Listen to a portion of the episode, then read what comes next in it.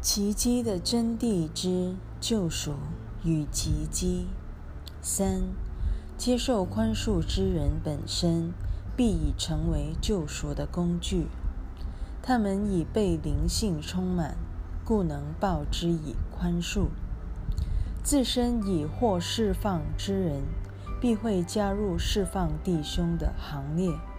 救赎大业于焉告成。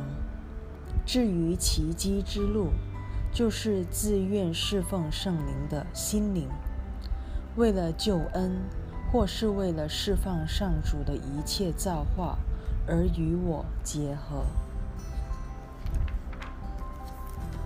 四，唯有我能以平等心行使奇迹，因为我就是救赎，我会在这救赎计划中。为你指定一个角色，至于你应施行哪些奇迹，不妨就交于我。我会给你具体的指示，让你少走许多冤枉路。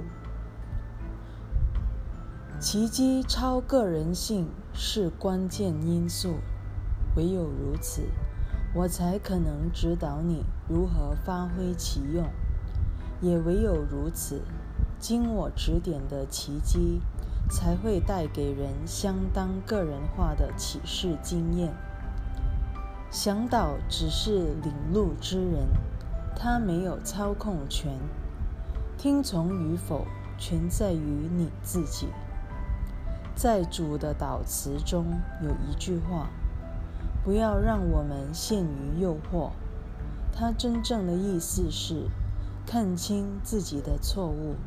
决心放下他们，接受我的指引。